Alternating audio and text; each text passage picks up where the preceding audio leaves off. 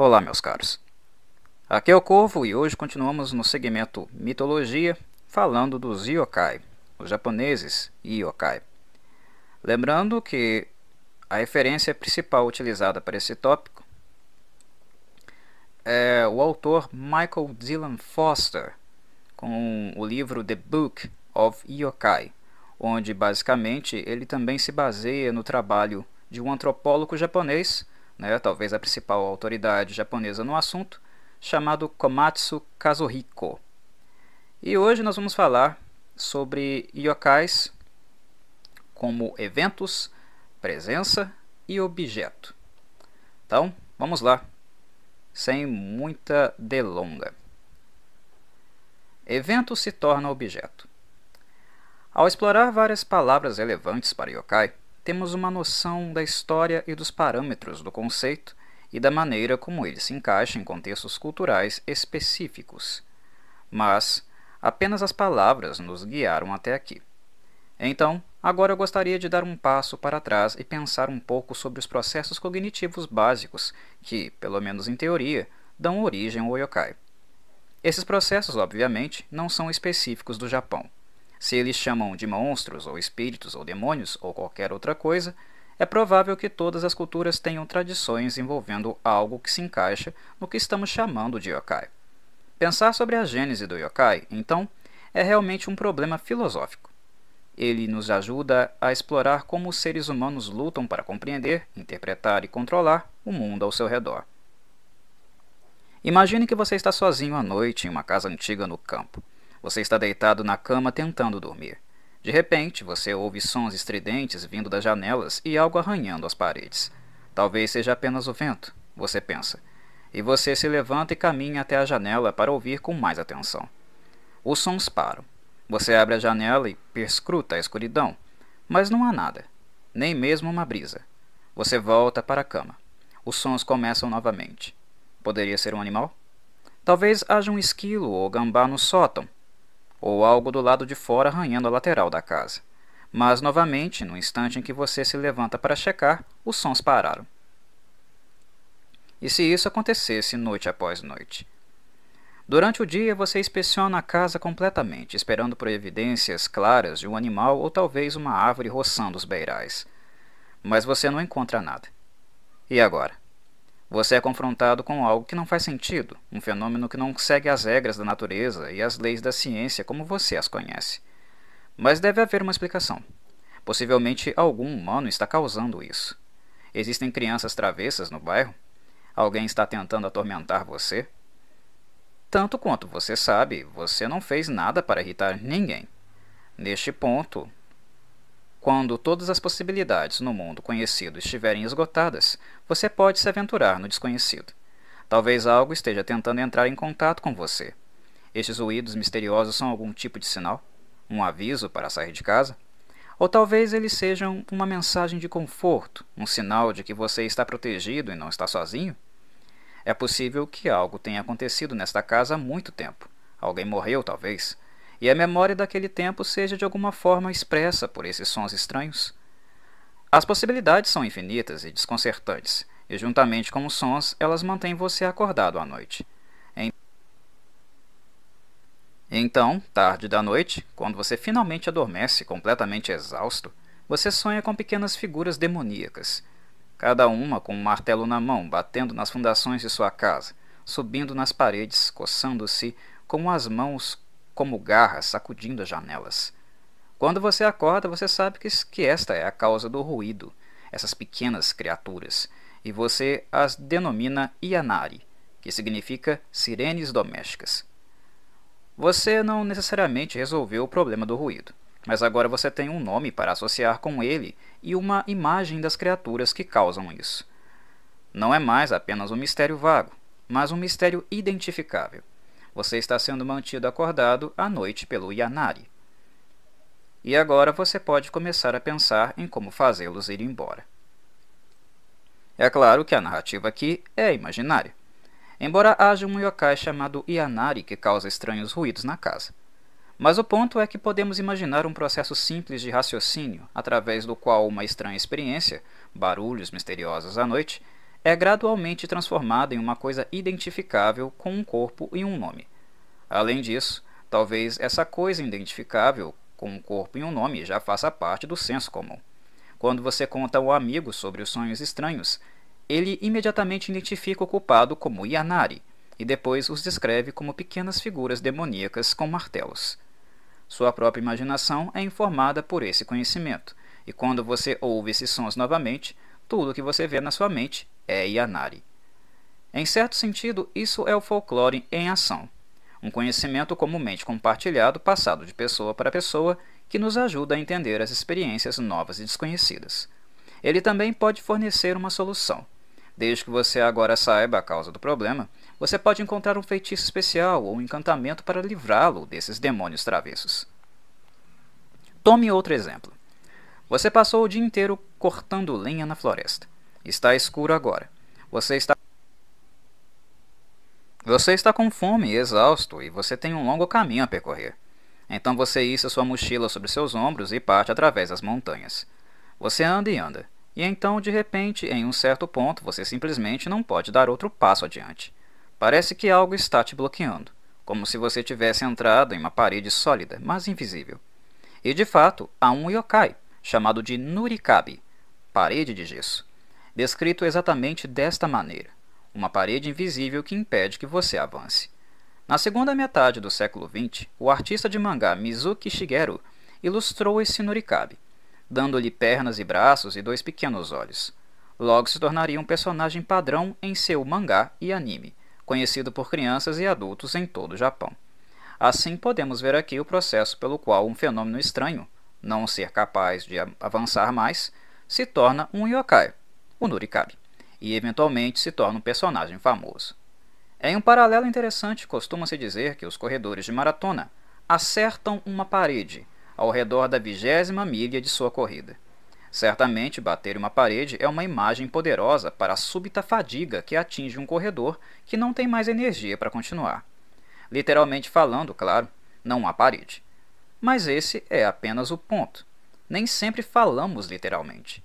Pelo contrário, Muitas vezes falamos figurativamente, valendo-nos da metáfora e de outras figuras de linguagem para expressar com precisão e graciosidade nossas ideias ou sentimentos. Aqui o corredor projeta uma experiência interna, de dentro do corpo, para o mundo externo. A imagem violenta de bater na parede é uma maneira vívida, memorável e eficaz de articular uma sensação de desamparo. A experiência do corredor se encaixa perfeitamente com a ideia de esbarrar em um nurikabe. Se atingir a parede em si é uma expressão metafórica, então o nurikabe é uma metáfora um pouco mais concreta, sem trocadilhos, na qual o fenômeno não é apenas descrito por aludir à sensação de bater em uma parede, mas ter seu próprio nome e personalidade especiais. Chamando uma metáfora de yokai, eu não estou de forma alguma dizendo que não é real. É tão real quanto qualquer outra coisa para a qual temos uma palavra ou figura de linguagem. Mas é claro, os cientistas não explicariam a perda de energia como Nurikabe. Em vez disso, eles podem dizer que a experiência de bater na parede ocorre quando o suprimento de glicogênio do corpo foi exaurido e a energia tem que ser convertida da gordura. Isso significa que o Nurikabe é apenas uma explicação para pessoas que não sabem nada sobre biologia ou medicina? Naturalmente, a maneira como você explica algo depende do seu background e cultura, sua educação, interesses, valores, crenças. Nós poderíamos facilmente dizer que esgotamento de glicogênio é como as pessoas que não sabem nada sobre yokai explicam a experiência de encontrar o Norikabe. De certa forma, na verdade, essa pode ser a explicação mais persuasiva. Afinal, posso desenhar uma figura de um Norikabe, mas não tenho ideia de por onde começar o glicogênio. Tudo isso é para dizer que, explorando os yokai, nos desafiamos a refletir sobre questões de crença, tanto pessoais quanto culturais, bem como questões metafísicas e fenomenológicas sobre as maneiras como vivenciamos e percebemos nossas vidas. Embora a crença no sobrenatural seja muitas vezes desmascarada como irracional ou não científica, por exemplo, podemos realmente considerar os processos através dos quais os yokai são criados para ser, de certo modo, racionais. O desconhecido, o temido, aquelas coisas que nos sobrecarregam com ansiedade, são cuidadosamente identificados, recebem uma forma e são rotulados. Só então podemos lidar com eles. Se nós rotulamos algo com o nome de um yokai ou uma doença, se o chamamos de esgotamento do nurikabe ou do glicogênio, identificá-lo nos ajuda a encontrar uma resposta apropriada. O que, é claro, é uma maneira bastante racional de lidar com o problema. A criação de um yokai é um processo através do qual o medo, o mistério, o desconhecido se transformam em algo, em algo concreto. O Hyaki Yagyo, discutido anteriormente, por exemplo, Começou como uma experiência aterrorizante e amorfa, mas foi moldado ao longo do tempo em algo que poderia ser ilustrado e, eventualmente, até mesmo ridicularizado. Podemos pensar nesse processo como um movimento gradual de pandemônio para desfile, de medo caótico do desconhecido e intangível para uma exibição ordenada e despreocupada de criaturas identificáveis. Evento, presença, objeto. Com tudo o que foi dito em mente, apresentarei brevemente como o Komatsu Kazuhiko, provavelmente a principal autoridade acadêmica sobre o sobrenatural no Japão, analisa o desenvolvimento do yokai na história do Japão. Em parte, reviso as ideias do Komatsu aqui, porque elas influenciaram o meu próprio pensamento sobre o assunto, mas mais importante porque refletem e influenciaram as ideias de muitos estudiosos que trabalham atualmente no Japão. Os livros do Komatsu são frequentemente lidos pelo público em geral também. Então, eles também afetam as noções populares de yokai em todo o país. O Komatsu apresenta um tipo de análise estrutural, dividindo o yokai em três reinos ou domínios: yokai como evento, como presença e como objeto. Yokai como evento. Este domínio de yokai é inserido quando você experimenta algo estranho ou misterioso através de um ou mais de seus cinco sentidos. Quando você sente que esse fenômeno, Gensho, ou evento de Kigoto, é causado por uma coisa sobrenatural indesejável, Nozo Mashikunai Shoji Senteki Namono. Você está postulando a intervenção de um yokai. Em teoria, qualquer um dos cinco sentidos, visão, audição, olfato, tato ou paladar, podem desempenhar um papel na experiência, mas a maioria é percebida pelos olhos e ouvidos. Komatsu conta que alguém passou a noite em uma cabana no campo. Tarde da noite, ele ouve uma árvore sendo cortada à distância, mas quando ele investiga, ele não encontra nenhuma evidência de uma árvore derrubada. Acontece que há muito tempo existe folclore sobre esse tipo de fenômeno. É conhecido como Furusoma. Assim, com esse conhecimento, um evento estranho assume o nome de um yokai chamado Furusoma, sobre o qual já existem lendas e crenças. Através da narrativa e da troca, o conhecimento compartilhado sobre esse yokai se desenvolve e gradualmente se torna parte de uma cultura yokai comunitária. Yokai como presença. O segundo domínio é a presença, Sanzai. Tudo à nossa volta são coisas, como animais e outras presenças, algumas das quais interpretamos como sobrenaturais. Dentro da cosmovisão, geralmente animista, que faz parte da imaginação cultural japonesa, não apenas todas as coisas possuem almas ou espíritos, rei ou tama, mas também personificamos esses espíritos, atribuindo a eles o tipo de emoções que conhecemos de nós mesmos e de outros seres humanos. Eles podem ficar zangados ou tristes, gratos ou felizes, e essas emoções afetam diretamente o um mundo humano. A raiva pode ser expressa em tempestades ou doenças, e a felicidade expressa por uma boa captura ou colheita abundante. Komatsu salienta que durante o período antigo, Kodai, a maioria dos fenômenos naturais foi atribuída às maquinações de um número limitado de yokai, como Oni, Tengu, Kitsune e o Tanuki. Yokai como objeto. Para o terceiro reino, Komatsu usa a palavra Zokei, que eu entendo como objeto, mas que também pode ser traduzida como figura, imagem ou item esculpido. Isto é, refere-se a uma coisa física criada de algum tipo. Com a introdução do budismo no Japão, no século VI, as pessoas criaram figuras de divindades e outros espíritos. Durante o período Heian, Os rolos de figuras tornaram-se uma forma popular de expressão artístico-literária entre as classes cortesãs, e certas criaturas semelhantes a yokai foram ilustradas pela primeira vez. Durante o período Muromachi, uma variedade de textos ilustrados tornou-se popular entre os mercadores e as classes trabalhadoras, e as narrativas folclóricas, como yokai, proliferaram nesses formatos visuais.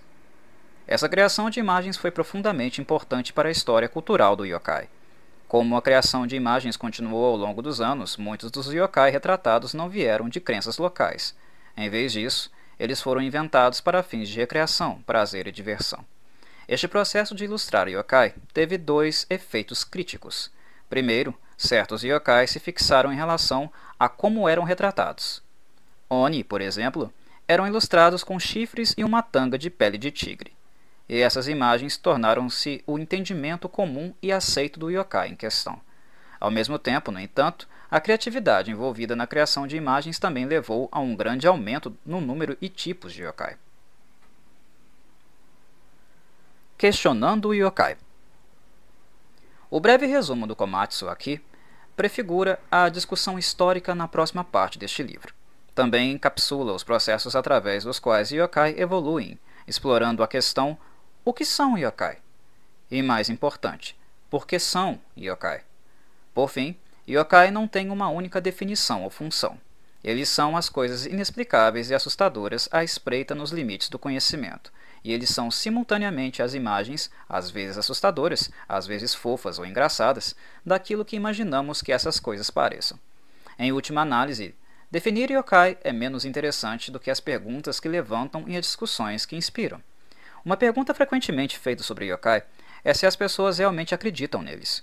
Isso é difícil de responder, em parte porque depende de qual período histórico e qual yokai estamos discutindo. Implícita em uma pergunta como essa, no entanto, está a suposição de que existem apenas duas possibilidades, crença ou dúvida. Uma coisa que Yokai nos ensina é que entre crença e dúvida, entre o literal e o metafórico, existe uma zona de ambiguidade que é um terreno, terreno fértil para a imaginação. Os seres humanos parecem ter uma tremenda capacidade de abraçar diferentes ideias, mesmo aquelas que podem parecer contraditórias. Sempre que ouvimos uma história, lemos um romance ou assistimos a um filme com personagens fictícios, nos permitimos acreditar em pessoas e atividades que sabemos que não são reais. Mas, é claro, em certo sentido, elas são reais. Elas nos fazem rir e chorar, e elas permanecem conosco como lembranças, afetando a maneira como pensamos e sentimos. Muitas vezes expressamos fortes emoções sobre personagens fictícios, amor e ódio e tudo mais.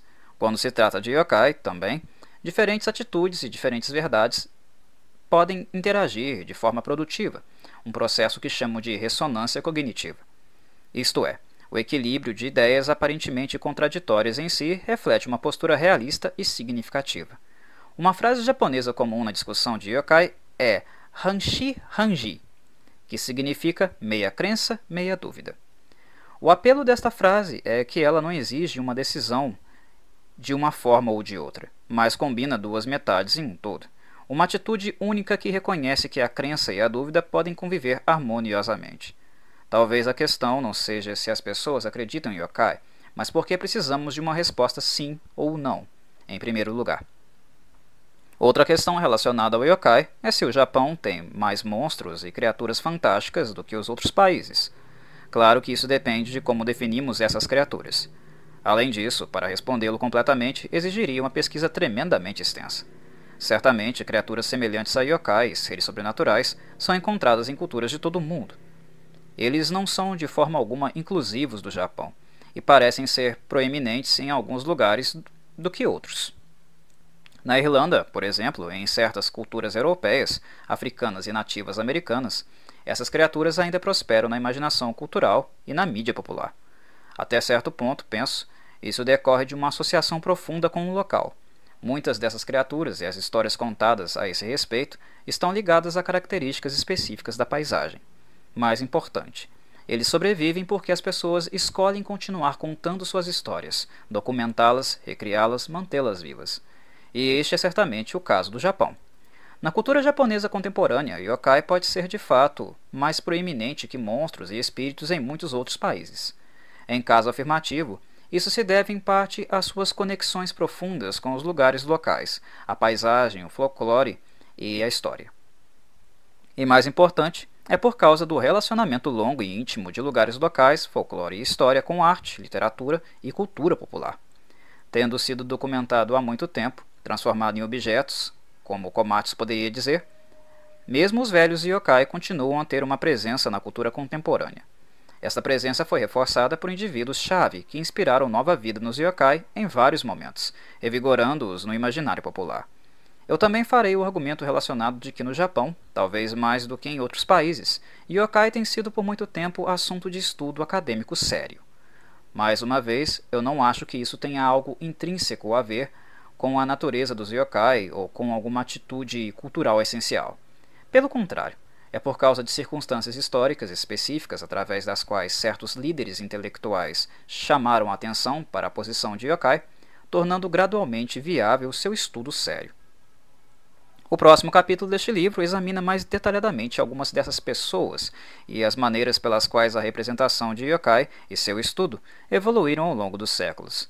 Nós podemos ver como os conceitos teóricos mencionados aqui jogam contra o pano de fundo da história japonesa em mudança cultural.